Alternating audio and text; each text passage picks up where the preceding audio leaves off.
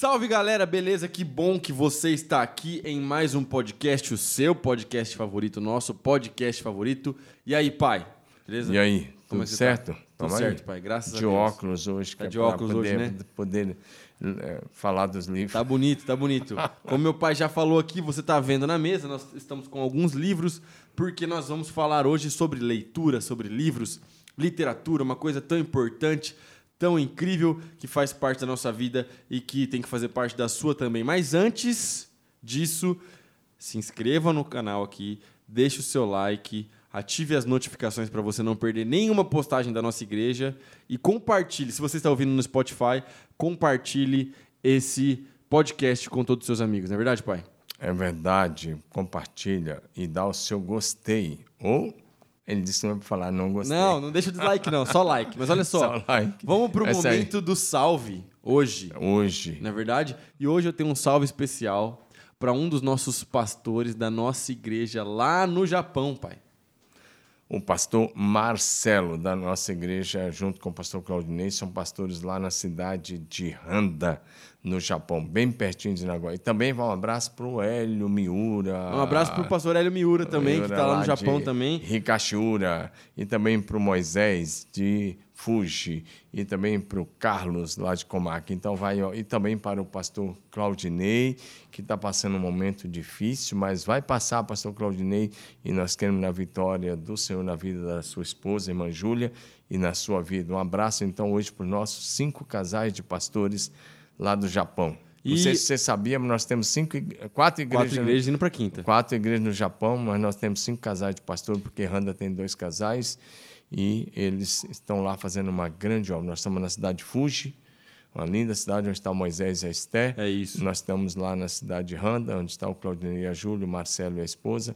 Higashura, onde está o Hélio e a Lume. E nós estamos em Komaki, onde está o pastor Carlos, sua esposa e sua linda família. Agora, pai, além disso, para a gente concluir o momento do salve, no último vídeo, a Luciana Espíndola comentou que ela está em Ribeirão e que ela ouve o nosso podcast toda semana. Luciana, que Deus te abençoe, fica firme com Jesus. Um salve para você também. É isso aí. Ah, vamos dar um salve para uma pessoa muito especial. Manda. Você quer, sabe quem é? Ah. A dona Eurides Jardim dos Santos. Olha só, minha avó, Dona Eurides, mãe do meu pai, ela assiste esse podcast também. A minha tia coloca para ela assistir. Beijo, vó, Deus abençoe. É isso aí, mãe. A, a Helena coloca, ela assiste também o nosso podcast e ela, e ela gosta, hein? Ela gosta bastante. Ela é sua fã. Bom, vamos lá, pai. Seguinte, leitura, literatura, livros. É, eu quero começar contando uma história. Quando eu era apenas um jovem mancebo, eu estava aprendendo sobre os caminhos da vida. Não que eu já tenha aprendido, porque eu ainda estou no aprendizado, mas é, quando eu era muito mais jovem, eu tinha tipo assim 13 anos, 14 anos. Você lembra que você comprava uns livros que você mandava eu ler uns livros? Lembro. Eu, você queria ler Crônica de Nárnia o tempo todo, e eu queria que você lesse outras coisas sobre motivação. Eu até comprava algumas coisas de autoajuda também. Sim. mas muita coisa bíblica, a maioria tudo material bíblico. E eu lembro de um dos livros que está com ele aí. Não, não, Não, tô com ele aqui, não. tá em casa. É, tá se eu comprei um livro assim, por exemplo, eu comprei um livro do Bernardino, Sim. que era técnico da seleção brasileira De vôlei. De, vôlei. Foi a época que áurea do vôlei Sim. hum, é masculino, né, brasileiro, seleção. E ele escreveu um livro chamado Transformando o Suor em Ouro. Foi um dos livros que eu te dei. Eu lembro desse livro. Alguns livros realmente eu não queria ler, mas, por exemplo, Crônica de Nárnia, que você não queria que eu ficasse mergulhado nesse livro, é um dos livros que eu mais gosto até hoje, porque é um livro muito bonito, né? Uma alegoria ali que aponta para Jesus, né? No- no- com o leão ali, com Aslan, né? Que é o leão e tal. Mas o que é legal é que hoje, com 28 anos, eu entendo o que você estava fazendo. Na época eu não entendia. Mas hoje eu entendo que você estava é, é, é, plantando em mim a semente do hábito da leitura. Sim. Eu lembro que você falava uma frase pra mim, você trazia o livro pra mim assim, aí você me dava o livro, você falava, Davi, quem lê mais, sabe mais. Sabe mais. Você lembra que você falava isso? Sim. E é verdade, cara, sabe? Porque assim, quando eu cheguei depois no, no, semina- no seminário, no CTMDT, eu cheguei com uma bagagem boa, de várias coisas legais que eu li, de vários livros que você me deu. Porque naquele período da adolescência, você plantou essa parada no meu coração. Então eu sou muito grato a você, pai, por causa disso, porque assim, mesmo que é, é, não seja um hábito do brasileiro, você colocou essa parada em mim. Eu lembro que você me deu um livro do testemunho do Brother Simeon. Meu nome não é Johnny, eu lembro desse livro, cara. Meu nome não é Johnny, não, como chama? É. É, Johnny, essa noite te pedirão sua alma. Meu nome não é Johnny, é um filme, desculpa, gente. É, Johnny, essa noite te pedirão sua alma, que ele cantava, do Brother Simeon. E eu li esse livro, o testemunho dele super forte, cara. E eu lembro desse livro até hoje. Vários livros que você me deu. Eu lembro que é, você me deu um livro chamado Monjo Executivo, que era um livro sobre liderança, muito interessante. Sobre a liderança que serve. É isso, sobre liderança e, e humildade. Sim. Então, é, é, fala para o pessoal um pouco, pai, a respeito de o hábito da leitura e por que é importante.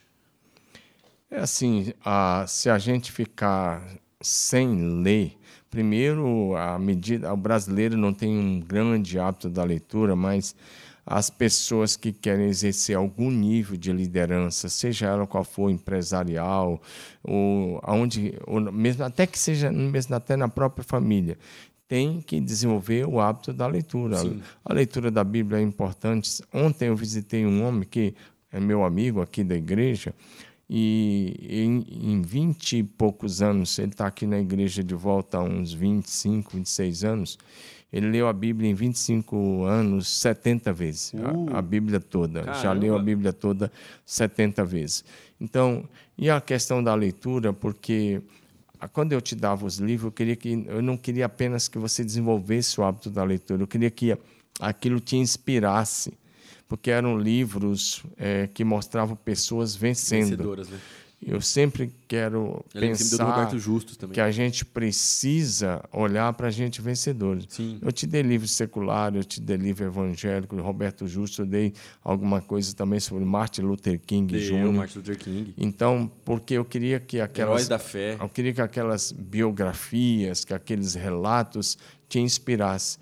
Então, eu gosto de biografias, eu gosto de relatos, eu gosto de coisas Sim. da área de avivamento, no caso dentro da igreja. Gosto muito de história, Sim. gosto muito de geografia e coisas dessa forma, porque se a gente quer. Você me leu um livro sobre dizer, pessoas que mudaram o mundo, lembra é, desse? Então, eu te dei também sobre as 100 pessoas mais influentes do mundo. É bem interessante, eu tenho ele aí. As 100 pessoas mais influentes da história da humanidade até então. Né? Eu te dei também sobre os 100 melhores discursos sim, da, sim. da história. Então, a, quando eu, esse tipo de livro era para inspirar. Quando você olha e fala, esses caras aqui e desses 100 que estavam lá, por exemplo, que eram os 100 que mais influenciaram a história, é, 80% deles nasceram lá pobre, nasceram na, na, na, pobreza, enf enfrentaram situações difíceis, difíceis e venceram. Então aquilo era com o desejo, para eu também posso. A ideia de quando você lê um livro assim, de quando você olha assim, tem um outro também, as 300 pessoas mais influentes da, influentes da história. Quando você lê esse tipo de biografia, quando você lê sobre isso, a ideia é que isso te inspire e falar, eu também vou ser alguém é, que vou a influenciar a minha geração. Então a ideia é crescer com a leitura, amar os livros e aprender com os vencedores. Eu aprendi Sim. uma frase que diz assim: só os tolos não aprendem com os bem-sucedidos. Então a ideia era olhar até desde o Bernardinho, que foi um técnico e ainda é um técnico muito vencedor naquilo que ele faz e falar, poxa, esse cara realmente transformou Não, suor em ouro. É. E olhar para esses caras que saíram do nada e estão lá no topo e falar, eu também posso. Eu sempre digo para os jovens e para os adolescentes que onde alguém que tem cabeça, tronco e membro chegou, Você qualquer também um também chegar. que se esforça pode chegar. Uhum. Não acredito nessa coisa de que, ah, porque o fulano chegou porque é inteligente. Eu, eu, eu vejo assim, chegou em algum lugar, se atingiu alguma posição, é porque é dedicado. É alguém disciplinado no, no, no, uso do templo, é disciplinado nas mais diferentes áreas da vida, é disciplinado nos estudos Sim. e é disciplinado com a sua vida cristã, com a sua vida em Deus. E aí vai chegar, sim, em qualquer lugar. Basta é. é sonhar grande, crer grande, se preparar e eu digo assim: quem se prepara e quem chega na frente bebe água limpa. E a parada, pai, é porque assim. É... essa ausência do hábito da leitura, ela reflete na ausência do hábito da leitura da palavra de Deus, que é o, o livro primordial, né? que é a palavra de Deus, é, são as escrituras e que todo mundo tem que ler, né? E esse é o, esse é o problema. A gente lançou agora, é, tá no aplicativo da igreja, tá no site, eu tô falando todo dia no meu Instagram, no Instagram do Multi, a gente lançou um, um plano de leitura bíblica. Sim. E eu tô percebendo que, assim, é, apesar da gente ter. Agora a gente tá, tá na segunda semana, in- indo pra terceira, o pessoal já tá curtindo a ideia de que todo dia ele separa um horário para ler. Especificamente para ler a Bíblia, para ler a palavra. Porque não tem, não tem segredo. Tanto para desenvolver um hábito de leitura de livros, como para desenvolver um hábito de leitura é, é, é, da palavra de Deus, que é mais importante que qualquer outra coisa, tem que entrar na rotina da pessoa. Tem que ser tipo assim: tomei café da manhã, tomei banho, escovei os dentes, peguei a palavra para ler. Sim. Não, é, é, é, é- tão importante quanto qualquer outra coisa que você faz no seu dia. Na verdade, é mais importante, porque é o seu, é o seu momento de relacionamento com Deus. E aí, por exemplo, negócio que pega, pai, hoje, é que a gente tem muita coisa sendo oferecida. Então, você tem uma facilidade muito grande, que é o cara chega em casa, pai, ele liga a TV, tem 400 mil séries para assistir. E aí, é, não que eu seja contra séries, eu gosto de assistir séries. Eu, eu não tenho tanto tempo para assistir, eu assisto menos, bem menos do que eu gostaria. Mas assim, ou o cara vai zerar o Netflix, ou o cara vai ler bons livros. Não tem como fazer os dois, entendeu? Só que quem for zerar o Netflix pode, vai ser mais um consumidor de programa, de vídeos, de filmes, e dificilmente vai chegar a algum lugar. Porque de cara você vai ficar viciado e até dependente a nível É aí que eu queria chegar. mental dessas coisas. É aí que eu queria chegar. Eu quero, antes disso, dar uma frase sobre a leitura da Bíblia. Conheço uma frase que eu acho muito interessante, é do Dr. Billy Graham. Ele disse o seguinte: leia a Bíblia para ser sábio, pratique a Bíblia para ser santo, creia na Bíblia para ser salvo. Sim. Então, leia a Bíblia para ser salvo, desculpe, leia a Bíblia para ser sábio, pratique a Bíblia para ser santo, creia no que a Bíblia diz para ser salvo. Então, a leitura da Bíblia não é uma leitura qualquer. À medida que você vai lendo, ela vai libertando, vai trazendo à tona o seu próprio coração e a verdade de Deus vai eh, vindo sobre a nossa vida. Então, voltando à questão de quem ficar, nós até sabemos aí de alguns meninos, adolescentes que já atingiram, assistiram 900 episódios, Mais ou mais, ou mil episódios. Agora, onde que uma pessoa que assistiu 900 ou chegou a mil episódios no Netflix, onde que ele vai chegar a nível de concurso público? Onde que ele vai chegar a nível de profissão? Onde que ele vai chegar? Você quer que eu te diga? A lugar nenhum ou ah, vai ser simplesmente mais um que vai ficar consumindo programa e filme. Mas agora, o mundo dos vencedores passa por dedicação, passa por disciplina, dedicação e disciplina nos estudos. E se você é um cristão, vida com Deus, vida na palavra de Deus. E se você quer ser um líder com excelência, porque a excelência honra a Deus e abençoa as pessoas. Se você quer ser um líder de excelência, você vai ter que amar a leitura, vai ter que mergulhar e vai ter que eh, fazer a sua parte, porque senão você vai chegar, eh, se vamos dizer que você seja um pastor, você não gosta de ler. Aí você vai chegar domingo para pregar, por mais que você leia um outro, leia um outro texto, você vai repetir a mesma argumentação, você não tem argumentação.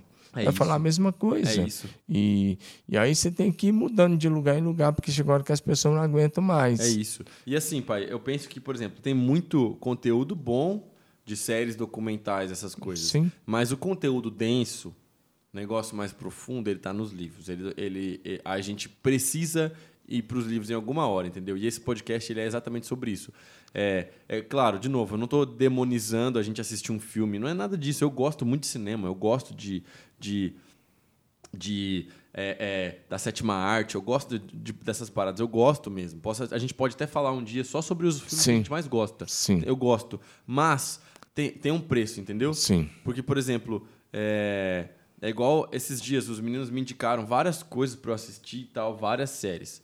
E aí é, eu comecei a assistir, eu estava de férias, eu comecei a assistir algumas coisas e nas férias eu tinha me programado que eu queria ler um livro que é um livro meio difícil assim, sabe? Um livro de um de um, de um é, filósofo cristão que ele vai falar sobre a pós-modernidade e ele vai fazer uma aplicação da sabedoria de Salomão e a pós-modernidade. Então é um livro mais denso da editora Monergismo. Então eu falei assim, eu vou pegar essa parada para ler nas férias. E quando eu vi, eu não tinha lido nada.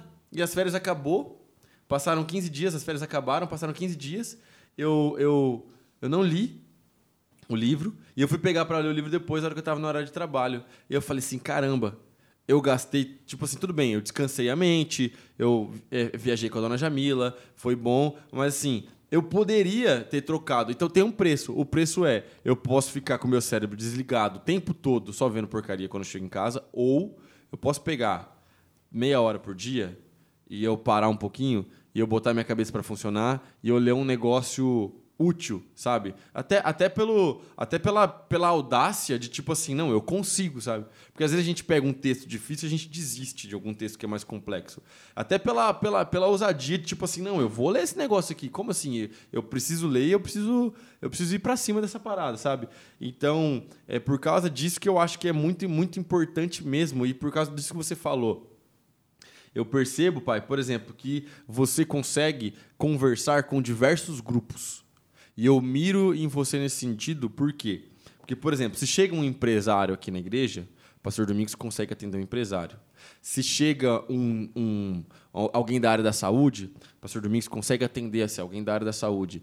Se chega, sei lá, um político aqui que quer que, como já aconteceu, Sim. o pessoal vem aqui e fala, Pastor Domingos, eu preciso de oração, preciso de orientação espiritual. Você conversa com esse cara, também troca ideia.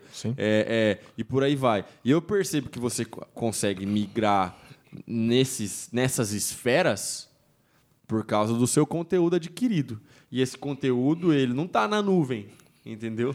Esse conteúdo, ele está nos livros. O que eu fiz, uma das coisas que eu acho interessante é que quando eu era seminarista, eu era um seminarista pobre.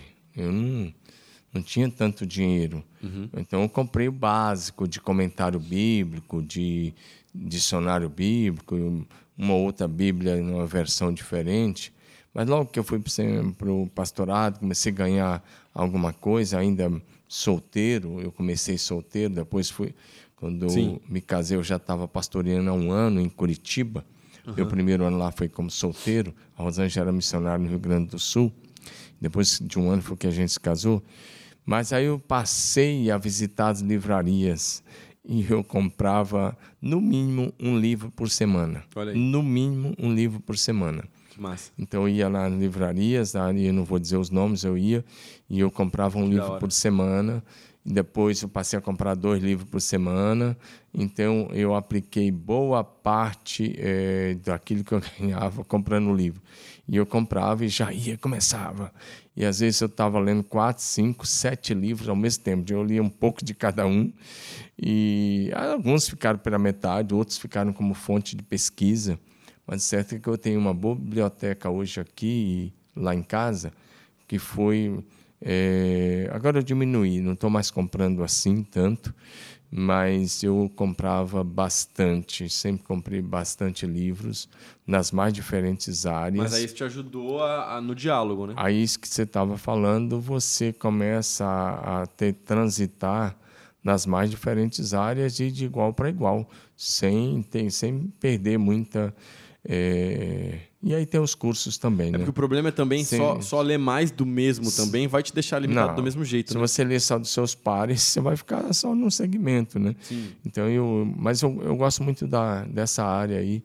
Né? Claro que a minha área é a vida cristã, então eu leio muito mais. Aí as leituras são uns 90% voltado para isso, voltado para aquilo que eu faço, mas mais, das mais, pelas mais diferentes óticas. Sim. E é claro que eu tenho que ler sobre isso que você estava falando, pós-modernidade, hoje o que eles já falam de pós-verdade, eu tenho que ler com uma série de coisas, quer dizer, a gente está vendo coisas acontecendo. Sim. Por exemplo, tem um livro secular é, bem interessante, ele foi escrito há 50 anos atrás. É, chamado 1984. Esse livro é incrível. E o cara, sem saber, ele não sabia, mas ele previu um tempo que é o que nós estamos vivendo hoje. Esse livro é, qua- a- é quase, ele é quase tipo profético de certa forma, é, porque o que, ele, o que ele falou está acontecendo hoje. Então, é, o que esse cara falou há 50 anos atrás está acontecendo hoje no Foi Brasil. 1984 foi o livro mais lido no Brasil em 2020. Ele, ele é um livro velho de lançamento e atual de conteúdo, Sim. Porque o cara previu um tempo que isso acontecer. Isso está acontecendo no Brasil, nos Estados Unidos, na Europa. O autor desse livro se chama George Orwell. Em vários lugares do mundo. Sim. Então, um livro como esse você não pode deixar de ler, você não pode deixar de ter, porque senão você fica, ah, como é que está Tinha umas acontecendo edições aqui na isso?" livraria da igreja, inclusive. A gente tem aí alguma coisa aí do É, é, 1900. é um livro ficcional é, que conta a história de um, de, um, de um personagem chamado Winston. E aí o Winston ele vive nesse, nesse mundo onde o mundo está dominado por um, por um governo totalitário. E o líder desse governo totalitário é conhecido como o Grande Irmão. E aí o Grande Irmão ele fala sempre sobre uma ameaça de um inimigo, uma ameaça constante. um Big inimigo. Brother. É, o grande irmão, né, o Big Brother, é daí que vem o, o nome do programa Big Brother, porque é, a ideia é que as pessoas ali daquela sociedade estavam sendo observadas o tempo todo. E o Big Brother, o grande irmão, ele fala sempre Sim. sobre uma ameaça de um inimigo constante. E esse inimigo, ele nunca é visto, tipo, ele é um inimigo meio, meio fantasmagórico, meio, meio etéreo, mas a ideia é que ele usa essa ameaça para manter as pessoas sob controle. E aí, Que aconteceu no período da pandemia. é, exatamente. O que aconte... eu- eu- não só isso, mas o que acontece é, é, por exemplo, A no- nível de controle de mídia. em governo hoje. totalitário. To- Todo governo totalitário, o que ele quer é o- esconder a verdade das pessoas. Toda a ideia de, de totalitarismo é isso. E aí, o que, que ele vai fazer, por exemplo, nesse livro, o que, que ele vai falar é que é, ele vai anular a história e tentar reescrever a história, tentar recontar a história com outra ótica. Então, o- as pessoas não têm acesso aos livros de história, só têm acesso àquilo que é falado pelo governo. E também existe uma ideia que é a nova língua, que ele vai mudando a forma como as pessoas falam. Isso é extremamente atual. Você tá dando um spoiler daqueles, hein? Mas tudo bem. Não, mas é só pra É, galera ficar atenta, é, assim. É só o conceito do livro, mas o Esse livro é muito maior que é isso. muito maior que isso. Mas não é só o governo. É o que, quando você olha para o que está sendo feito, quando você está hoje é, censurando até canais que da pessoa que fala que você não quer, que, é o que gente por aí não quer ouvir, quando você olha para isso, é exatamente uma das coisas que está lá. Então, eu só falei isso para falar um dos livros Sim. que você deve ler. Outro livro é A Arte da Guerra, outro livro secular, chamado Arte da Guerra, também bastante interessante, vale a pena ler. E tem outros livros seculares aí, né? Sim. que eu, eu poderia citar, mas nós não estamos ainda citando os livros. Daqui a um pouco eu quero te indicar o livro. De tudo que eu vou falar aqui, eu vou te indicar um livro joia aí. eu te indicava alguns joia. Mas é, há livros evangélicos de autores, eu só leio livros que tenha, o cara tem vida, o cara tem o que falar, o cara praticou aquilo. Porque é muito fácil alguém sentar e escrever um livro. Né? Sim. Muito fácil você sentar e escreve. Né? Tem vários autores bons. Você tem que ler coisa boa. Eu entendo, limpa. por exemplo, quando eu era adolescente, que você me dava alguns livros de autoajuda para ler, mas hoje eu não leio praticamente nada de autoajuda. Não, mas naquela época era para, não era tanto de autoajuda. É, era, mais, liderança, né? Era mais biográfico e liderança para inspirar você para ser um grande líder. Não, é, eu é- entendo, mas é porque assim, por exemplo, o cara hoje ele vai lá, pai, aí o cara escreve, igual gente- acho que a gente falou em algum episódio, o cara escreve sete passos para o sucesso. Aí Não, o cara, isso aí não, o cara mora nos Estados Unidos, o cara ganha em dólar, o cara vive outra realidade, irmão. Foge desse tipo de Não, coisa, de, de- dessas paradas assim. Mas tem alguns livros muito bons. Então, como eu disse, a, Tem os- muita coisa boa. Os 95% dos meus livros são cristãos, ou de autores cristãos, É. e os outros não são, mas são coisas boas. Eu procuro selecionar muito, muito. E eu procuro ler coisas boas sobre liderança. Então, naquela época não era tanto autoajuda, eu nunca fui. Eu não fico lendo livro de coach, É, eu também não gosto. eu não fico lendo livro de autoajuda. É, autoajuda eu usei o termo errado, mas era liderança. né? era muito mais voltado para a liderança e de gente e mostrar para você as pessoas que estavam vencendo e que um vencedor tem que se inspirar em outro vencedor.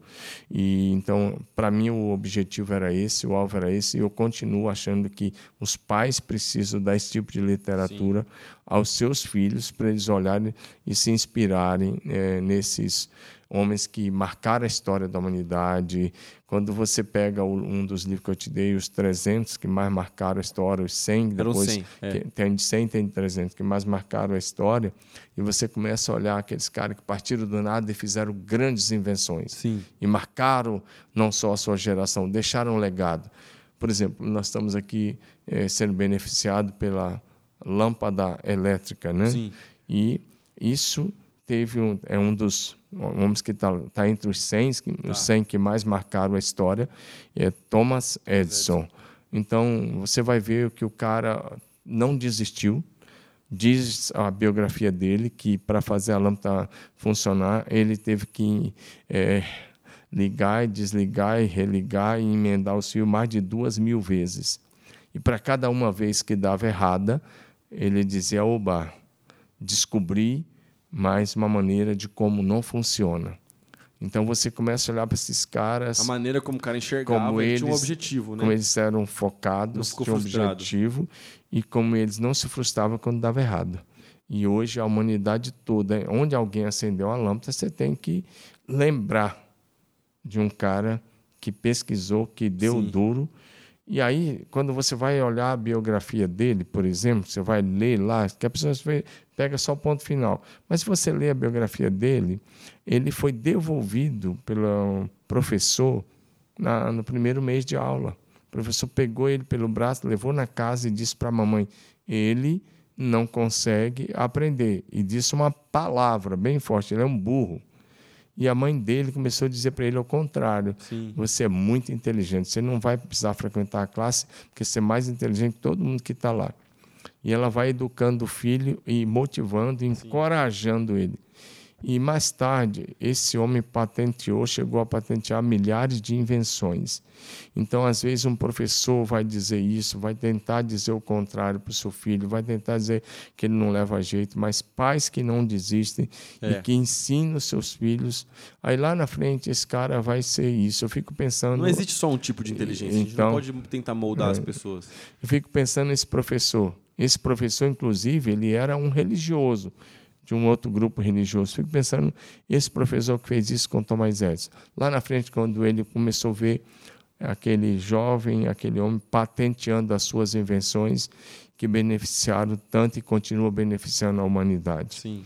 Então, a gente só precisa ensinar as pessoas a ler e a se desenvolver e a amar o que fazem. É, não, com certeza. Uma coisa que eu tenho feito bastante que agiliza a minha leitura. Aí entra a questão até geracional. Eu tenho comprado muito livro em mídia digital, cara, sabe?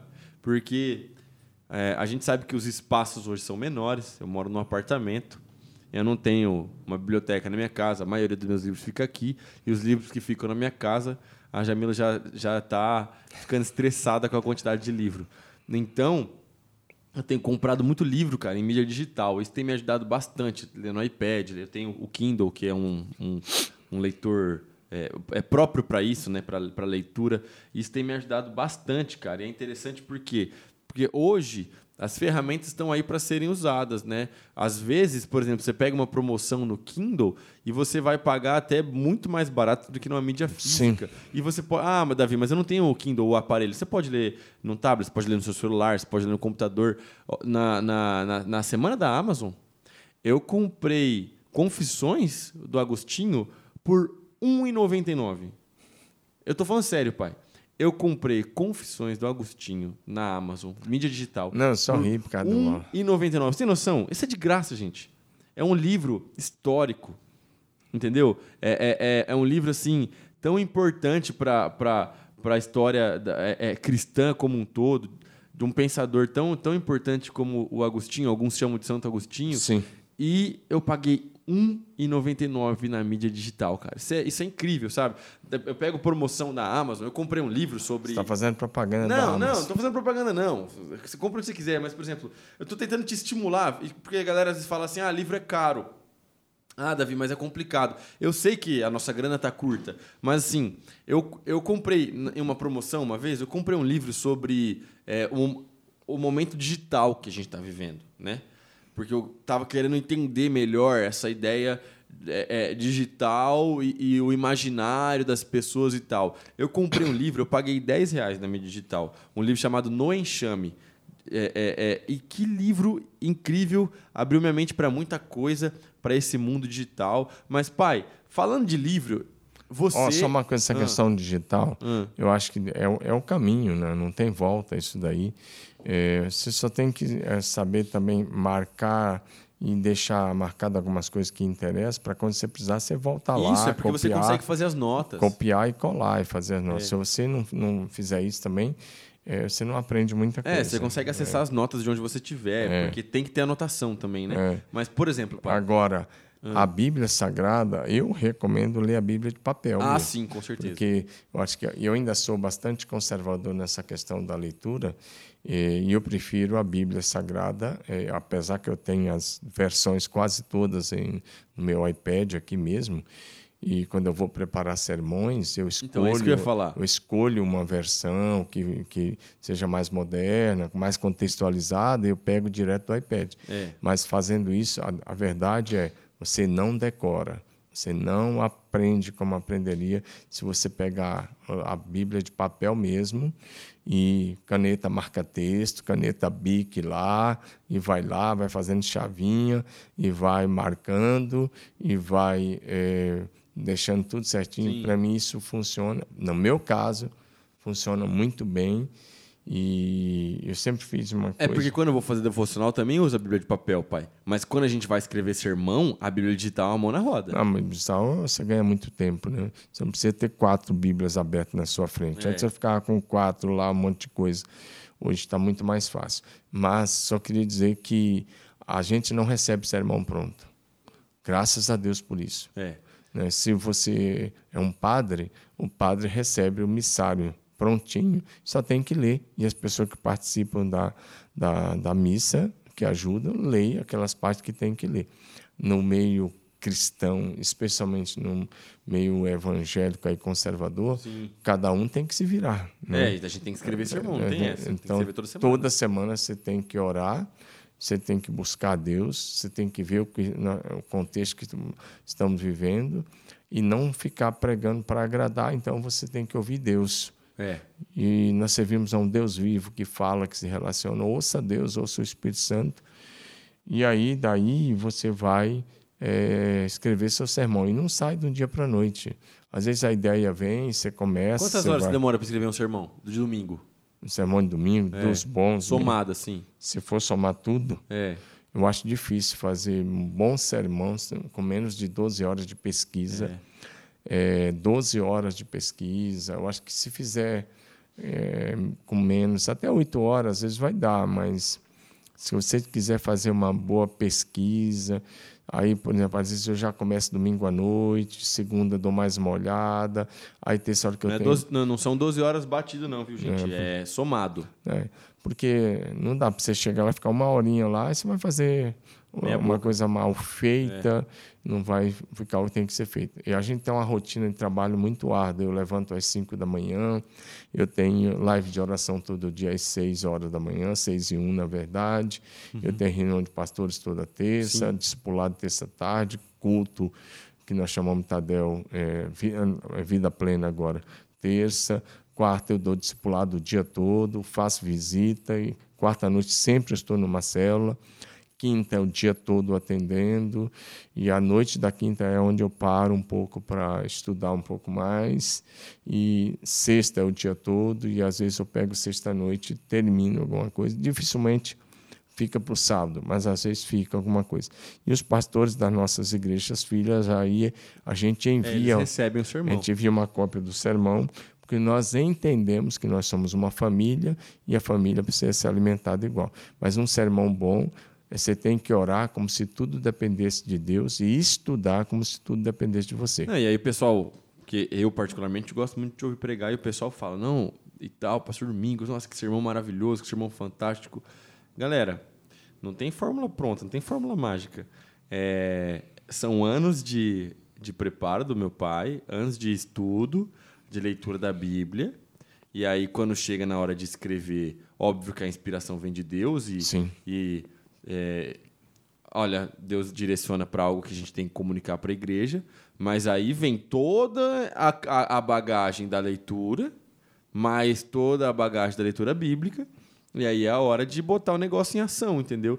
Então é trabalhoso, mas é, é fruto, né? E aí é interessante porque a gente não pode querer queimar etapa.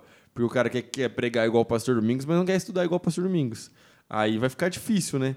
Então, assim, é, é eu me esforço bastante porque é, eu não posso deixar a peteca cair e eu me esforço bastante quando eu tenho que pregar no domingo, porque eu tenho que. Eu, eu miro no Pastor Domingos, eu não tenho a mesma bagagem ainda, mas eu, eu, a escola foi boa, graças a Deus, e eu tento fazer isso, porque é, é, é maravilhoso ver que a gente consegue abordar esses assuntos, ver que na nossa igreja, nos domingos, a gente consegue falar sobre avivamento, a gente consegue falar sobre vida financeira, a gente consegue falar sobre milagres, a gente consegue falar sobre os dons espirituais, e glória a Deus por isso. Mas, pai, você é um escritor, na verdade. Você é um autor.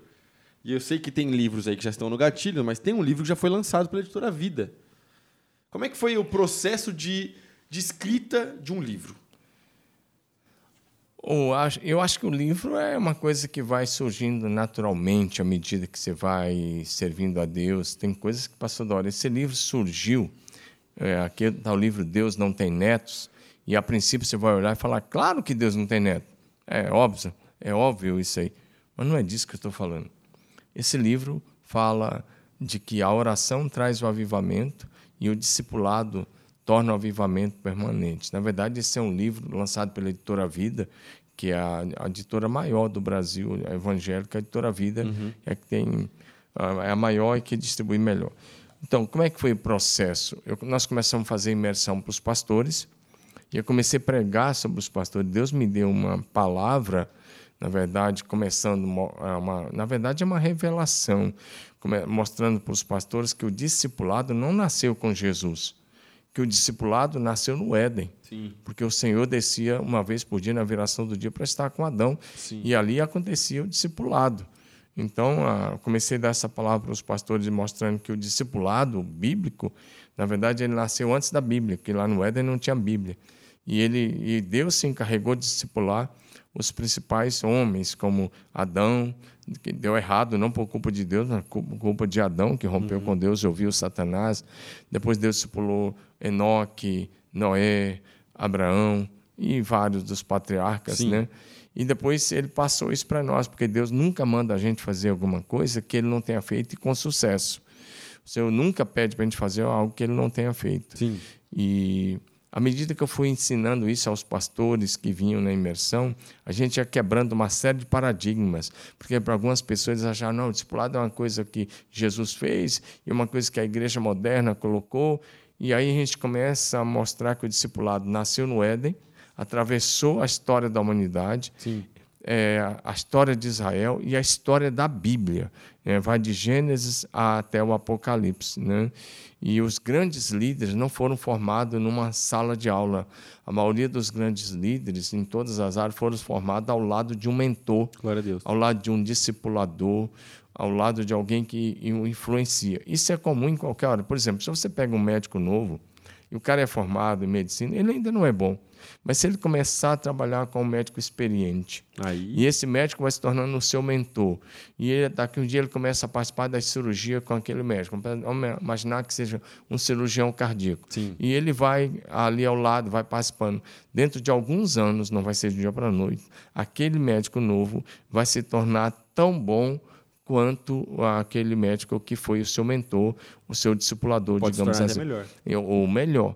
E isso é normal. Aqui em Marília nós temos gente que que, que a gente poderia até citar que são assim, que vem gente do, de vários lugares do Brasil fazer tratamento com gente aqui em algumas áreas médicas, mas essas pessoas foram discipuladas, mentoriadas, influenciadas ou por um pai ou por alguém que confiava muito neles, que acreditou neles. Então, em, em qualquer área. A área empresarial é a mesma coisa, e na área do discipulado bíblico não é diferente. Os grandes profetas foram influenciados por Sim. outros e receberam. Por exemplo, quando você estuda a história de Moisés, ele discipulou um jovem eh, chamado Josué durante 40 anos. Sim. Na hora dele sair de cena, ele passou o cajado, a liderança para o Josué. Sim. Se você estuda a história de Elias, ele discipulou um jovem chamado Eliseu durante 8 a 10 anos. E na hora dele sair de cena, Eliseu deu continuidade. Então, se você pega a história de Jesus, ele cuidou de 12 homens e depois mais 70 durante três anos três anos e meio. Na hora dele sair de cena, ele transferiu. E assim que a igreja chegou até aqui. Então, esse livro nasceu desse estudo bíblico, dessa observação bíblica e, e, de dizer algumas coisas que as pessoas realmente não dizem. Porque, Eu gosto bastante. Porque é muito arriscado. A editora Vida, na verdade, tirou bastante coisa, porque eles não concordavam com o início do livro, e na época eu acabei concordando, mas numa outra edição nós vamos é, tomar aquilo que foi sempre a ideia original. Tem bastante coisa que foi tirado porque eles achavam, não, não é bem assim. E tem mais livro e, do gatilho também. E tem. Está vindo aí o livro que, se Deus quiser, para sair esse ano, está na forma. Se não sair no final do ano, sai até março. Apocalipse, o tempo do fim chegou. Um livro bem grosso, ao contrário desse. Esse livro aqui é bem sucinto, mas um livro com mais de 300 páginas, com toda certeza, de boa leitura, não um livro chato. Não para dizer que chegou ao fim, mas dizer que nós entramos no tempo do fim. Sim. Até porque essas coisas que nós estávamos enumerando têm a ver com o tempo do fim. E em março também vou lançar mais um livro, é, Movidos pelo Espírito Santo. Já está com mais de 120 páginas e vai sair o livro movido pelo Espírito Santo. Então, pelo menos esses dois, é, dentro de, de três a seis meses. Você pode meses, falar com a editora ainda não? É, eu estou vendo ainda Melhor uma não, das segredo. editoras, tá. porque é, dependendo da editora, você não ganha nada ou quase nada. Né? A gente não escreve para ganhar, mas a gente tem que tirar pelo menos os custos que às vezes acabam é. acontecendo com isso. Bom, Cam... Caminhando para o final, então. Da hora, pai, da hora. Eu tenho um sonho de escrever é, alguns livros também. Eu tenho algumas ideias. Tenho uma ideia de escrever um livro sobre fé. A fé passa pela cabeça antes de chegar no coração. Tenho a ideia de escrever um livro sobre. É, é, porque a gente acha que aqui no Brasil a idolatria é só essa questão de ídolos de, e de e de Você tá- imagens. Tá, está sendo gravado não? Tá, já está valendo já. Ah, está valendo? É, então, então vamos começar de vamos novo. De novo. Pensei tá que estava no intervalo. Não, vamos de novo. Só antes de voltar, esqueci o nome. Ah, lembrei, Augusto Cury. Tá. tá. Beleza. Bom, é isso, pai. Da hora demais. Eu tenho muita vontade de escrever. É... Tenho vontade de escrever sobre fé. Eu tenho uma frase que eu falo toda vez que eu vou pregar: fé passa pela cabeça antes de chegar no coração. E aí eu tenho vontade de, de, de, de escrever, fazer um ensaio sobre, sobre essa frase e, e o que, que eu quero dizer com isso. Tenho vontade também de escrever um pouco sobre, sobre idolatria, que a gente acha que é só uma questão de imagem, mas na verdade muitas vezes a gente constrói ídolos no nosso coração. Mas eu pedi para você separar alguns livros que você gosta, eu separei alguns livros que eu gosto também. A gente vai ter agora, pai, um tempo. Tem que ser rápido, porque senão a gente Sim. vai ficar muito longo, mas um tempo para a gente falar um pouco sobre os livros que a gente separou. Eu antes, eu posso falar, antes eu posso falar dos livros que dos autores que mais me influenciaram? Pode. Então, rapidinho. Dos autores que mais me influenciaram, eu diria David Jung Chu. Legal. Me influenciou muito, pastor da, foi pastor da maior igreja do mundo na Coreia do Sul. Massa.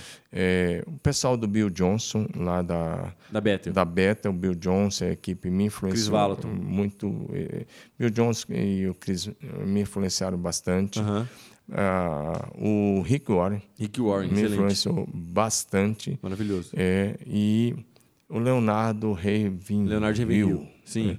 O Leonardo, ele escreveu um livro, ele escreveu vários livros, eu li todos, que estão em português, eu li todos. Sim. E, e talvez seja o autor que mais me mentoreou, sim. que com o livreto Porque Tardo Pleno Avivamento. Esse livro é incrível. É um livro assim que para quem quer levar Deus a sério, todo mundo tem é, que ler esse livro. Tem que ler esse livro. É. E teve um outro livreto que me influenciou também foi A Poder em Suas Palavras, sobre o cuidado que nós temos que ter com as nossas palavras, de um autor chamado Don Gust.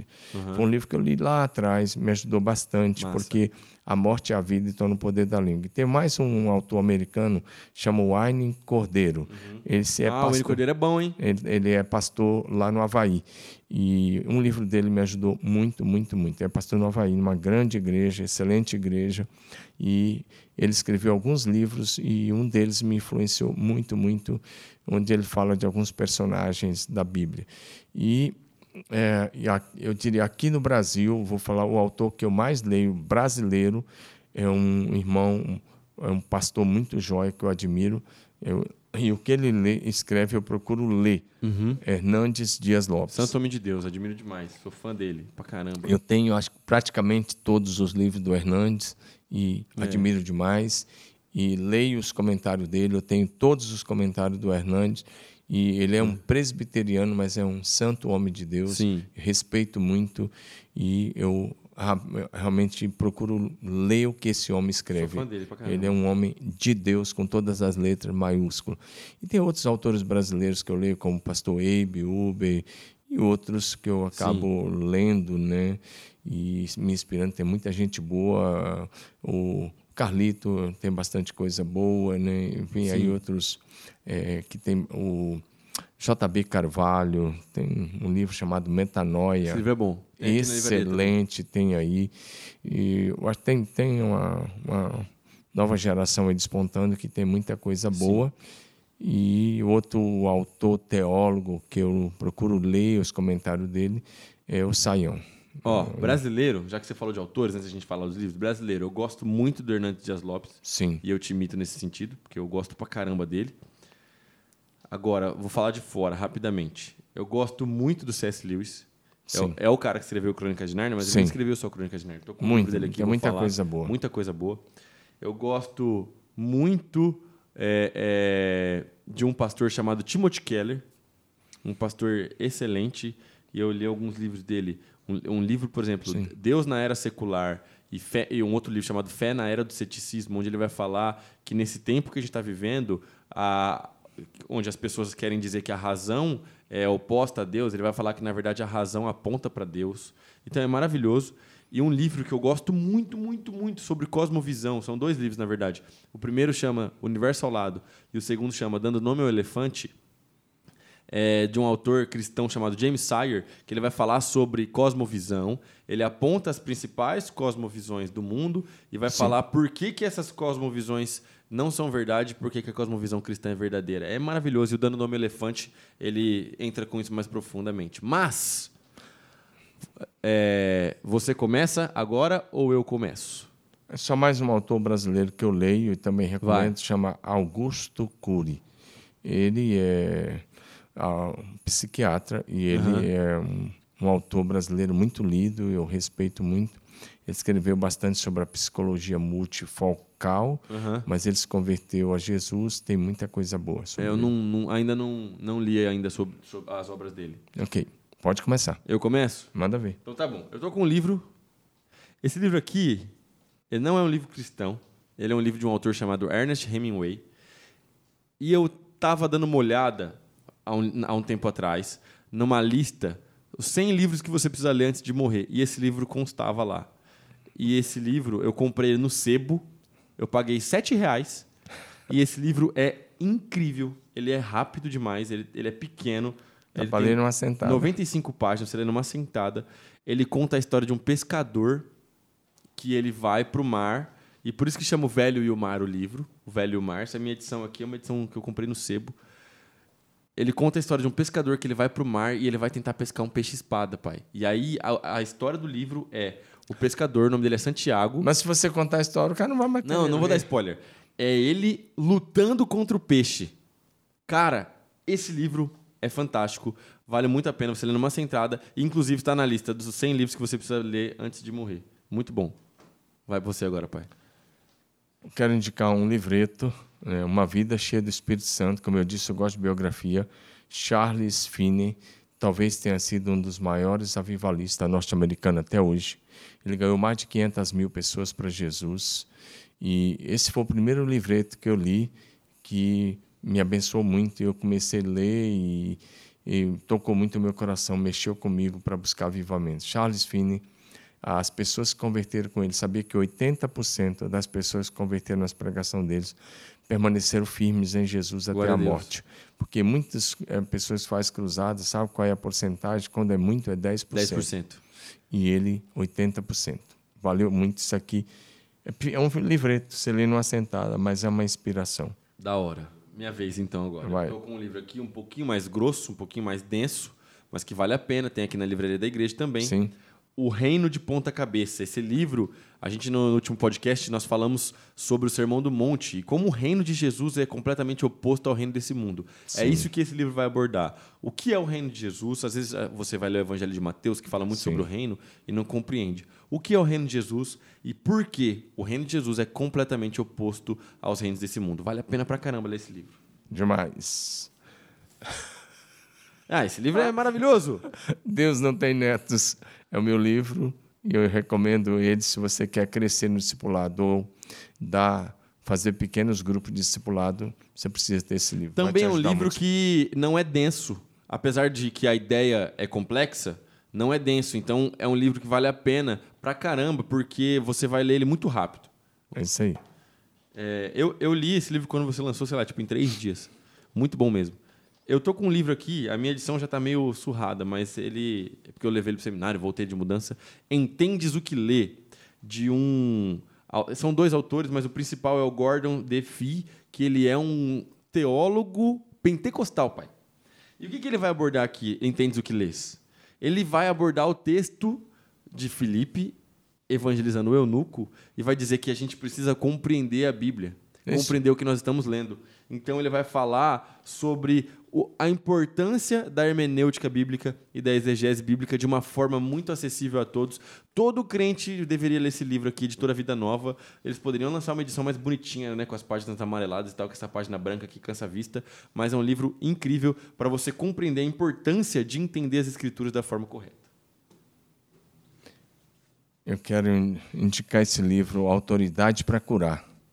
Muito interessante, Massa. porque a gente precisa resgatar essas verdades sobre cura à luz da Bíblia, sobre a autoridade de Jesus que está com você que é cristão para orar pelos enfermos. Vale muito a pena esse livro, Autoridade para Curar. Legal, massa. Esse eu não li ainda. Interessante. E a capa é bonita.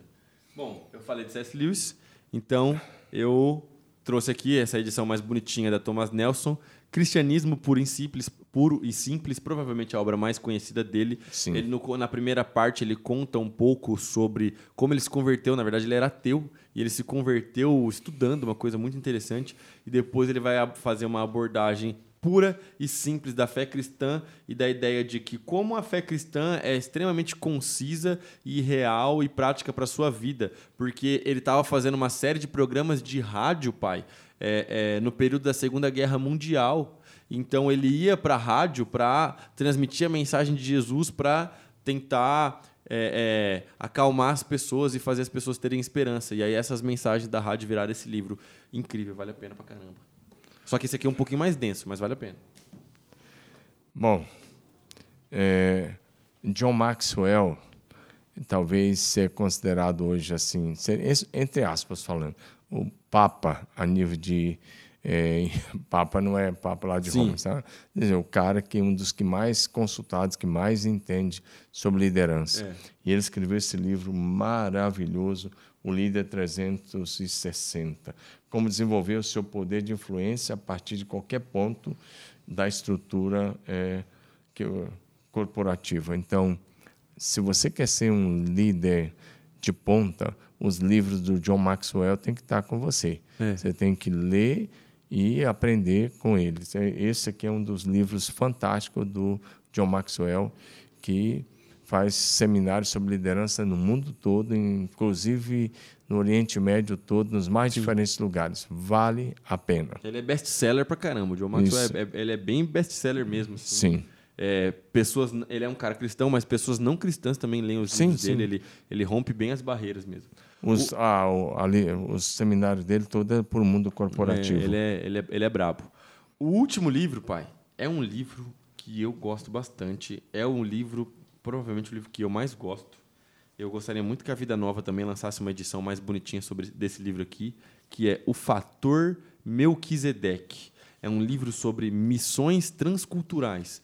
E esse livro ele é um livro que, assim, ó, se você já tem uma caminhada cristã, eu acho massa. Se você é novo na fé, eu acho que vale a pena você aguardar um pouco para ler depois, porque ele é um, ele, ele é um pouquinho mais difícil a compreensão do, da mensagem aqui. Mas, cara, esse livro mudou a minha mente a respeito de missões transculturais, a respeito da pregação do evangelho, a respeito da manifestação de Deus, como Deus preparou o mundo para receber a mensagem de Jesus, como Deus preparou os corações. Cara, eu gostei demais, demais desse livro mesmo. Se você já tem uma caminhada cristã, já tem um discipulado, vale a pena demais ler este livro. Esse foi um dos livros que eu li na época do seminário. Mexeu muito comigo e traz uma compreensão muito grande, não só do mover de Deus, do agir de Deus dentro do povo de Israel, mas a preparação interna e a preparação externa é. e o agir de Deus fora, fora da nação de Israel. Esse autor, Don é. Richardson, ele tem um outro livro que chama O Totem da Paz, que também é bem interessante. Muito, muito interessante sobre isso. Muito legal. Li também na época dos é. estudos. Mas, para mim, o Fator Melquisedeque, esse livro é incrível. Ok. Eu queria indicar um último que não está aqui, é, um livro sobre o Espírito Santo, é, que seria bom é, você ler, se você quer ler, é, é O Espírito Santo, Cash Luna. Legal. Você foi na igreja dele? Fui. Eu trouxe para você uma edição em espanhol, depois lançaram uma edição em português aqui no Brasil. Não, o que você trouxe foi. Não é por vista. É, sobre fé, né? Não, não é, é, não é por vista. É. é lançado em português aqui. É Bom, já que é para falar sobre o Espírito Santo, então eu indico um livro do Hernandes Dias Lopes, é, Hernandes Dias Lopes é, Fogo do Pentecostes. Um livro excelente, muito bom também. É. Fechado? Fechado. Galera, se você quer que a gente te mande um salve no próximo podcast, Comenta aqui embaixo. Manda um salve, Davi. Manda um salve, Pastor Domingos. E a gente vai te mandar um salve. Que Deus te abençoe demais. Não se esqueça de compartilhar esses livros. É, esses livros. Não se esqueça de compartilhar esse programa. E não se esqueça: quem lê mais, sabe mais. Leia, estude a Bíblia, ame a Jesus. É isso aí. E até o próximo. Deus abençoe vocês. Valeu. Deus abençoe.